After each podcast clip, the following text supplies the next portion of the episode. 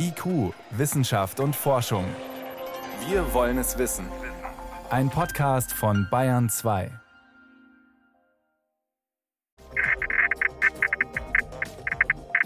Das ist kein Funkgerät oder sowas, sondern ein Geräusch aus der Natur. Ein Tier? Nein. Noch ein zweites Geräusch aus derselben Quelle kommt. Achtung. Hm, klären wir am Ende der Sendung. Außerdem gute Nachrichten aus der Krebsmedizin und was die Sahara und der Nordpol wettertechnisch gleichzeitig hier in Deutschland zu suchen haben, klären wir gleich. Wissenschaft auf Bayern 2 entdecken. Heute mit Birgit Magira. Gespräche übers Wetter sind normalerweise eher langweilig. In den kommenden Tagen aber wird das Wetter recht spannend. Frühlingshaft mild, teilweise bei uns im Süden durch warme Sahara-Luft, weiter im Norden eisig kalt mit viel Schnee.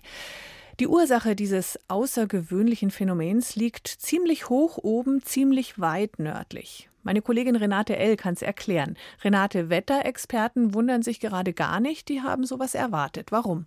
Ja, das hat mit dem Polarwirbel zu tun und der hat ja schon vor ein paar Wochen dafür gesorgt, dass Spanien im Schnee versunken ist. Polarwirbel, also wirklich direkt überm Nordpol. Ja, normalerweise über dem Nordpol. Und wenn er da ist, dann erleben wir ja solche Wetterextreme auch gar nicht. Man könnte sagen, ein ordnungsgemäß funktionierender winterlicher Polarwirbel, der hält die eiskalte Luft über dem Nordpol fest, da wo sie hingehört.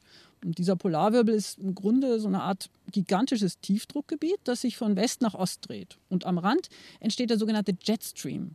Das ist ein Band aus sehr starken Winden bis um die 500 Stundenkilometer. Und solange dieser Jetstream schön geradeaus bläst, einmal gegen den Uhrzeigersinn rund um den Pol rum, da hat es auch alles seine Ordnung. Keine Schneekatastrophe in Spanien oder in Norddeutschland. Aber jetzt gerade haben wir anscheinend keinen ordnungsgemäßen Polarwirbel. Was ist da passiert in der Arktis? In der Arktis ist die Stratosphäre ungewöhnlich warm. Also die Atmosphäre, die hat ja mehrere Stockwerke. Hier unten bei uns, das ist die Troposphäre, da drin findet das Wetter statt. Und die Stratosphäre, das ist das Stockwerk drüber. Und dass die ungewöhnlich warm wird im Winter, das passiert alle zwei, drei Jahre mal. Und nicht immer hat es dann Auswirkungen aufs Wetter, aber eben in diesem Jahr. Und was dann passiert? Der Polarwirbel wird schwächer und der kann dann die kalte Luft nicht mehr am Nordpol festhalten. Dieser Kaltluftsee wird größer, ragt also weiter nach Süden. Und dann gibt es noch einen zweiten Effekt, der Jetstream. Der bläst dann nicht mehr schön geradeaus, sondern der gerät ins Schlingern. Der bekommt Schleifen und diese Schleifen, die ragen noch weiter nach Süden. Und die bringen dann den vielen Schnee nach Norddeutschland oder sogar bis Spanien. Genau, und das ist dann sozusagen die Polarluft auf Abwägen. Wenn dann noch feuchte Luftmassen dazukommen, dann wird es nicht nur kalt, sondern dann schneit es auch noch. Bei solchen Ausreißer-Wetterphänomenen drängt sich natürlich immer die Frage auf, was hat es mit dem Klimawandel zu tun oder hat es was mit dem Klimawandel zu tun? Die Antwort ist eigentlich ganz einfach, man weiß es noch nicht. Ich hm. habe mich äh, mit einer Klimaforscherin am Potsdam Institut für Klimafolgenforschung darüber unterhalten und sie hat mir alle möglichen Einflüsse und Zusammenhänge aufgezählt, die da eine Rolle spielen können. Das Problem ist, es gibt einfach zu viele mögliche Einflüsse, die noch dazu miteinander konkurrieren. Diese plötzliche Stratosphärenerwärmung, so heißt dieses Phänomen, das kommt alle paar Jahre vor, aber nicht immer hat es so drastische Auswirkungen auf das Wetter wie dieses Jahr. Mhm. Und man beobachtet eben die Stratosphäre auch noch nicht lange genug, um statistische Zusammenhänge sicher zu erkennen. Die braucht man aber, um sagen zu können, wenn diese oder jene Faktoren zusammenkommen, dann passiert es.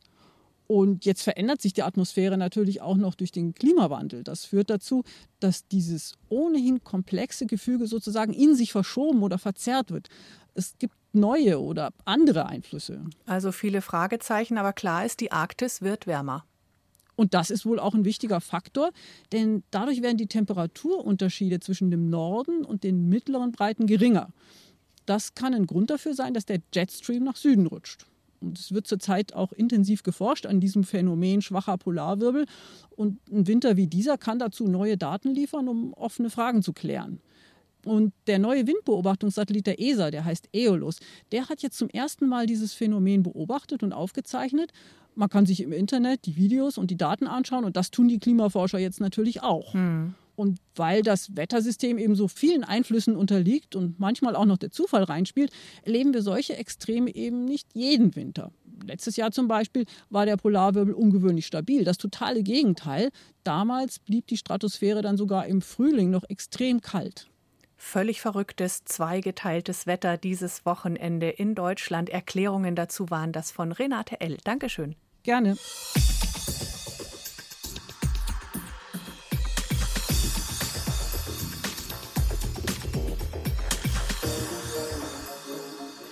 Dass so schnell mehrere Corona-Impfstoffe zur Verfügung stehen, ist auch den vielen Probandinnen und Probanden zu verdanken, die in den Studien mitmachen. Dabei bekommt ein Teil der Versuchspersonen den echten Impfstoff gespritzt, die andere Gruppe ein Placebo, also ein wirkungsloses Scheinpräparat. In der Wissenschaft ist dieser Vergleich zwischen Medikament und Placebo meist die beste Methode, um mehr über Wirkung und Nebenwirkungen herauszubekommen. Doch im Fall der Corona-Impfungen taucht jetzt ein ethisches Dilemma auf mit der Frage, Dürfen Hersteller überhaupt noch ein Placebo geben, wenn gleichzeitig schon die ersten funktionierenden Impfstoffe auf dem Markt sind? Womöglich geht das bald nicht mehr. Für die Zulassung weiterer Impfstoffe könnte das zum Problem werden. Bei 2 Reporter Moritz Pompel erklärt warum.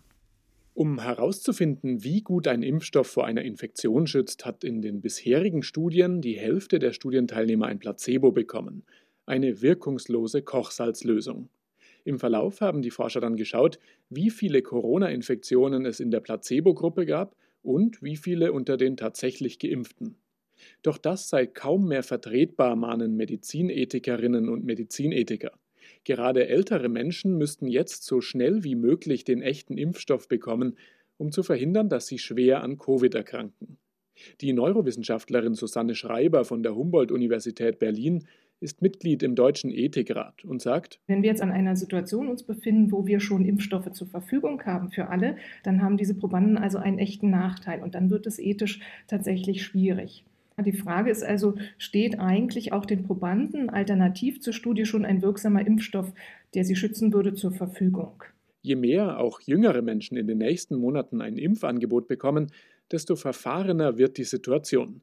Weitere placebo-kontrollierte Studien sind dann ethisch fast schon verwerflich. Vielleicht kann man dann auch auf alternative Verfahren ausweichen, dass man eben nicht mehr eine reine Placebo-Gruppe hat, sondern dass man einen Vergleich macht mit einem anderen wirksamen Impfstoff, so wie wir sie jetzt von BioNTech oder Moderna im Moment haben. Ja, dass man also den neuen Impfstoff, der zu testen ist, in der einen Gruppe hat und in der Kontrollgruppe einen Impfstoff, der ähm, schon gut funktioniert und dessen Wirksamkeit bekannt ist. Doch Placebo-Studien braucht es weiterhin, moniert eine Expertengruppe der Weltgesundheitsorganisation WHO. Nur so können Forscher sinnvoll überprüfen, ob ihr Impfstoff auch ausreichend gut schützt. Das Problem zeigt sich bei einem Blick auf die bisherigen Zulassungsstudien. BioNTech zum Beispiel hat acht Covid-Fälle in der geimpften Gruppe festgestellt und 162 in der Placebo-Gruppe. Um überhaupt genügend positive Fälle zu finden, mussten mehr als 40.000 Probanden in die Studie eingeschlossen werden, sagt Jakob Kramer von der WHO-Expertengruppe.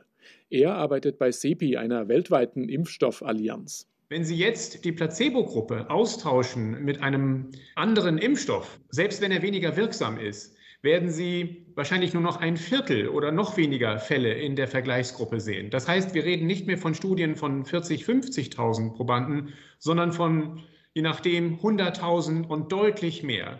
Also man kommt einfach in Bereiche, wo das zeitlich und vom Aufwand her extrem komplex wird. Zwei Alternativen zu den Placebo-Studien gäbe es. Beide haben aber ihre Tücken. Erstens, man könnte in einer Studie einfach alle Teilnehmer impfen und zum Vergleich die normale, noch ungeimpfte Bevölkerung hernehmen.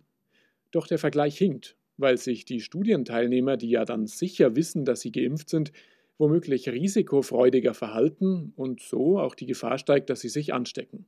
Zweite Option, statt zu schauen, wie viele Menschen sich infizieren, könnte das Ziel der Studie ein anderes sein, nämlich wie ist die Immunantwort im Blut. So könnte ein neuer Impfstoff mit einem schon zugelassenen verglichen werden.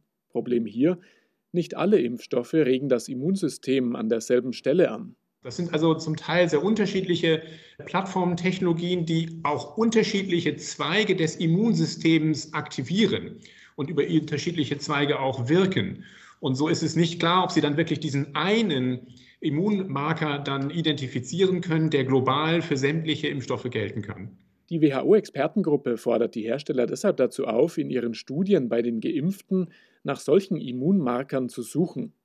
Ließe sich ein globaler Marker finden, dann wäre das eine echte Alternative zu den Placebo-Studien. Über ein ethisches Dilemma in der Impfstoffforschung und mögliche Lösungen berichtete Moritz Pompel. Hier ist Bayern 2 um Viertel nach sechs. Bayern 2.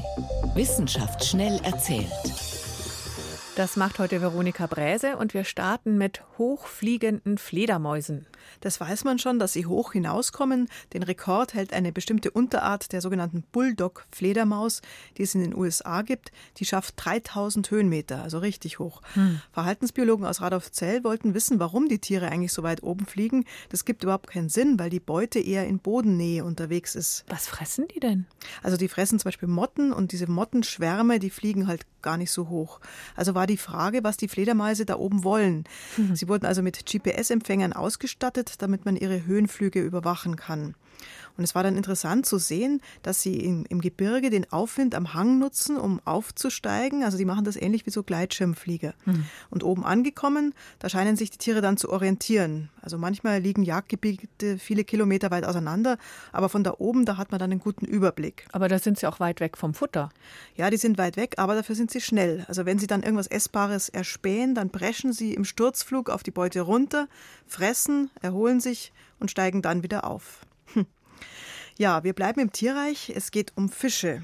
Und zwar um die Frage, wie man nachhaltiger fischen könnte. Im Mittelmeer und im Schwarzen Meer sind drei Viertel der Bestände überfischt. Drei Viertel, so viel. Das ist viel. Das kommt daher, dass wir natürlich viel Fisch essen. Aber das hat noch einen anderen Grund. Oft landen ganz viele kleine Fische und auch so kleine Krebse, also der Beifang landet da im Netz. Und dieser Beifang, der wird gar nicht verkauft, sondern entsorgt. Und so nimmt man den kleinen Fischen die Möglichkeit, größer zu werden und sich fortzupflanzen. Wie kann man das besser machen? Also Forschende aus Italien, die sind auf die Idee gekommen, die üblichen Fangrouten zu kartieren und auch festzustellen, wo es halt nur so kleine Fische gibt, also die Erfahrungen der Fischer mit einfließen zu lassen. Und diese Regionen, die werden dann eine Weile einfach nicht mehr angesteuert. Die Tiere sollen sich da in Ruhe vermehren und wachsen. Und am Ende hat das natürlich den Vorteil, dass die Fischer dort aus dem Vollen schöpfen können und große Fische fangen, statt mit einem Netz voller Kleinsttierchen wieder zurückzukommen. Also das ist alles eine Frage der Organisation. Und der Vernunft. Ja. Zum Schluss machen wir eine Reise nach Südfrankreich, zu einer Höhle der Cosquet-Grotte. Hat man da etwa was Neues an Gemälden entdeckt, so hm. Steinzeitgemälde? Na, die sind nicht neu, die kennt man schon. Da hm. gibt es tolle Wandmalereien, meist mit Tieren, die ungefähr 30.000 Jahre alt sind und die will man jetzt erhalten. Und das ist alles nicht so einfach, weil die Höhle unter Wasser liegt. Also damals, als sich die Menschen dort verewigt haben, da lag der Meeresspiegel 80 Meter tiefer als jetzt. Die Höhle war also mal trocken. Und jetzt liegt die Höhle im Mittelmeer, einige Kilometer vor der Küste von Marseille. Und nur Taucher können sich diese schönen Wandmalereien anschauen. Und ja, es sollen ja natürlich noch mehr Leute sehen und deshalb baut man diese Cosquet-Höhle jetzt gerade in, an Land nach in Marseille in einem futuristischen, sehenswerten Gebäude.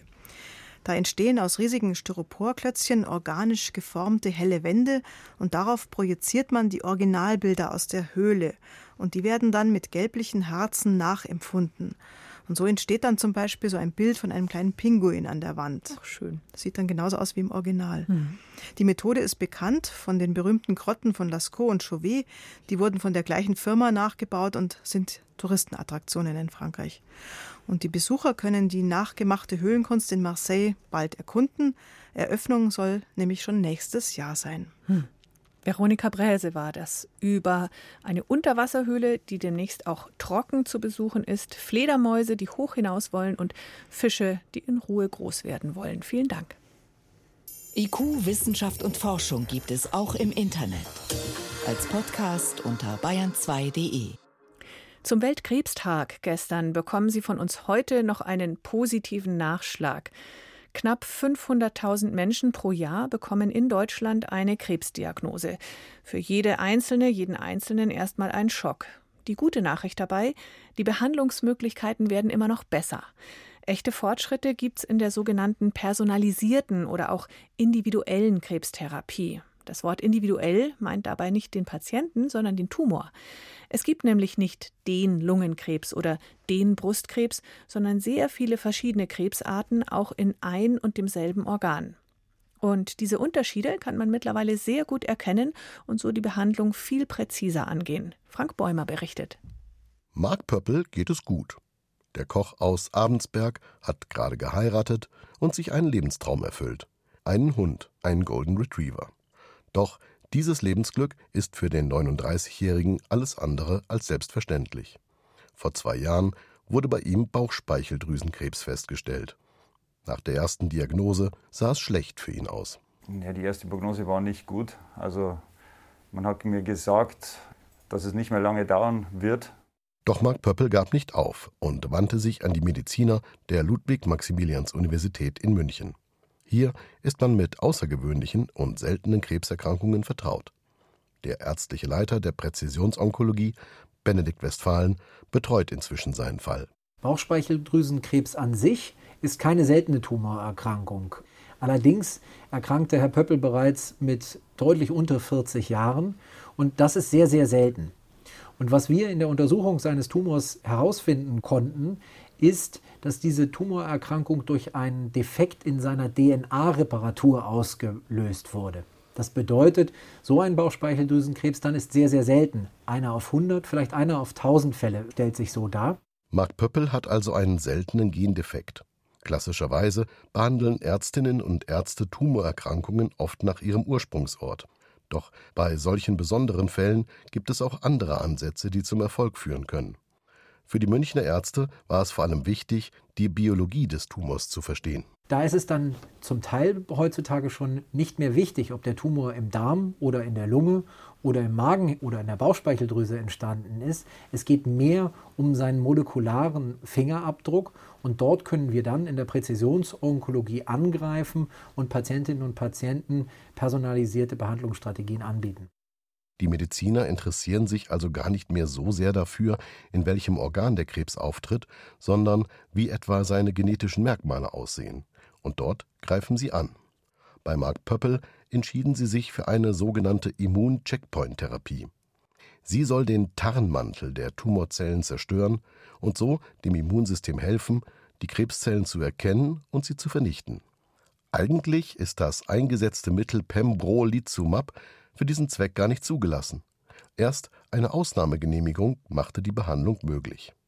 Jetzt, zwei Jahre später, sind der Tumor und die Metastasen praktisch verschwunden ohne Chemotherapie und ohne Bestrahlung. Inzwischen kann Mark Pöppel sogar wieder lächeln, wenn er die alten Aufnahmen aus dem Magnetresonanztomographen mit aktuellen Bildern vergleicht. So kann es bleiben. Momentan, so wie es jetzt momentan ist, ist es so, dass der Stand der Dinge ist, dass die Therapie meines Wissens weitergeführt wird die nächsten Jahre, da ich auch keine Nebenwirkungen habe. Und das ist das Allerwichtigste. Ich merke gar nichts davon. Die Wissenschaftler der LMU wollen ihre Behandlungsergebnisse bei solchen seltenen Krebserkrankungen anderen Forschern und Medizinern in einer Datenbank zugänglich machen und auch die Erfahrungen anderer Fachärzte und Institute miteinander vernetzen. Immerhin machen seltene Krebserkrankungen 20 bis 25 Prozent aller Tumorerkrankungen in Deutschland aus. Und nicht immer steht eine entsprechende Expertise flächendeckend zur Verfügung. Das sogenannte Target-Projekt wurde deshalb vom gemeinsamen Bundesausschuss für eine vierjährige Förderung ausgewählt. Was ja bei manchen Krebsarten auch hilft, vorweg, sind die Vorsorgeuntersuchungen. Ja, man schiebt so einen Termin gerne immer wieder auf, macht ja auch keine Freude. Und Corona ist eine bequeme zusätzliche Ausrede. Aber bitte, gehen Sie hin zur Vorsorge, auch in Corona-Zeiten, so der Appell aus der Ärzteschaft.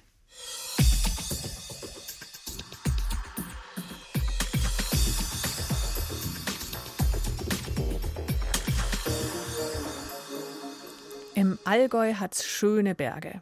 Einer von ihnen ist der Hochvogel, südlich von Bad Hindelang. Gut erkennbar von weitem an seiner Pyramidenform, stattliche fast 2600 Meter hoch. Seit einigen Jahren ist dieser Berg verkabelt, also unter wissenschaftlicher Hightech-Überwachung. Warum? Weil sich der Hochvogel bewegt und man an seinem Beispiel herausfinden will, wie Frühwarnsysteme bei Felsstürzen oder einem bevorstehenden Hangrutsch funktionieren könnten. Der Hochvogel bewegt sich nämlich nicht nur, er macht dabei auch Geräusche. Jan Kerkhoff über Forschende, die jeden Stuntman alt aussehen lassen. Anflug auf den pyramidenförmigen Gipfel des Hochvogel in den Allgäuer Alpen.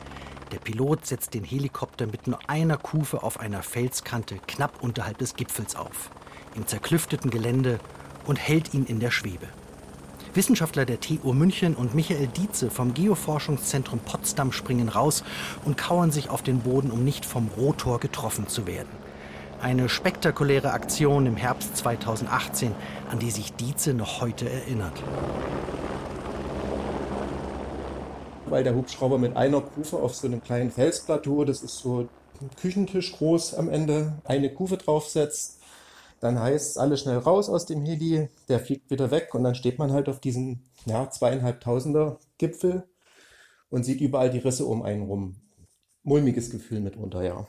Manche Risse durchziehen den gesamten Gipfel. Ganz oben hat sich ein fünf Meter breiter Spalt geöffnet. 30 Meter ist er lang, so groß, dass ein Sattelschlepper reinpasst. Das zeigt auch dem Laien, wie wenig stabil dieser Berg ist. Alles liegt voller losem Geröll, die Felsen sind brüchig. Der Geologe Michael Dietze und seine Kollegen müssen bei jedem Schritt aufpassen. Sie machen sich sofort daran, Messgeräte zu installieren, die die Bewegungen des Berges und die Veränderungen der Risse aufzeichnen sollen. Das Ziel, so der Geologe Michael Krautblatter von der TU München, ist hier ein Frühwarnsystem zu entwickeln für den Hochvogel und andere absturzgefährdete Berge. Eine Alternative für aufwendige Schutzverbauungen. Ich denke, dass das eigentlich die Zukunft der Alpen ist, dass man viel stärker auf die Warnsysteme gehen muss. Das Verbauen ist sehr teuer, es verschandelt schon auch in, und es hilft nicht immer. Und eigentlich ist es oft gut, auch die natürliche Sedimentdynamik von Wildflüssen, von solchen Felshängen zuzulassen, weil er entlastet sich selber. Und das aber in einer Art und Weise zu machen, dass wir eben eine Woche oder drei Tage vorher warnen, dann ist alles weg, es fällt runter und dann kann ich vielleicht das danach auch wieder nutzen. Unter anderem montieren die Wissenschaftler Geophone als Warngeräte am Gipfel. Geophone sind letztlich nichts anderes als Mikrofone, die Erdbewegungen registrieren. Die Idee dahinter? Die vielen kleinen und großen Bewegungen und Brüche im Berg, die letztlich zum Felssturz führen, lösen Schwingungen aus. Und die werden aufgezeichnet. Jetzt hat Michael Dietze erste Messreihen ausgewertet und die Geophone haben ein Signal aus dem Berg empfangen. Töne, die der Fels macht. Ihre Frequenz steigt immer wieder zwei bis drei Tage lang an und fällt dann in nur einem Tag wieder ab. Die Ursache in diesem Frequenzgang, die liegt letztendlich darin, dass sich die Felsmasse bewegt, hangabwärts bewegt und dabei der Spalt immer weiter aufgeht.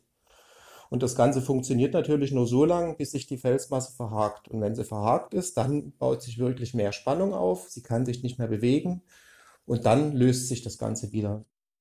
Und durch dieses Verhaken, Lösen, noch mehr Verhaken, Wiederlösen wird der Berg in Schwingungen gebracht, die man sogar hörbar machen kann, wenn man sie 20-fach beschleunigt. Die Töne klingen schon sehr, sehr skurril. Also es ist wie so, eine, so ein ganz, ganz hohes Quietschen oder Fieben, was dann ein bisschen geisterartig immer wieder die Tonlage ändert. Aber wenn man sich ein bisschen reingehört hat und weiß, woher die Töne kommen und warum sie so klingen, wie sie klingen, dann ist es eigentlich unheimlich spannend, ne? weil man dann wirklich in den Berg hineinhören kann, und zwar in das Gesamtverhalten des Berges. Der Klang des bröckelnden Berges. Nur wenn man genau hinhört, hört man diese Schwingungsänderungen. Und die entstehen eben dadurch, dass sich Teile des Berges immer wieder ein klein bisschen bewegen. Und wenn die Abstände dieser Schwingungsänderungen über kürzer werden, nicht mehr wie jetzt tageweise passieren, sondern irgendwann stundenweise oder gar Minutentakt, dann steht der Felssturz unmittelbar bevor. Der Berg kann dann gesperrt werden, niemand wird gefährdet, auch nicht im Tal. Michael Dietze kann sogar die einzelnen Rucke und kleinen Brüche im Fels hörbar machen.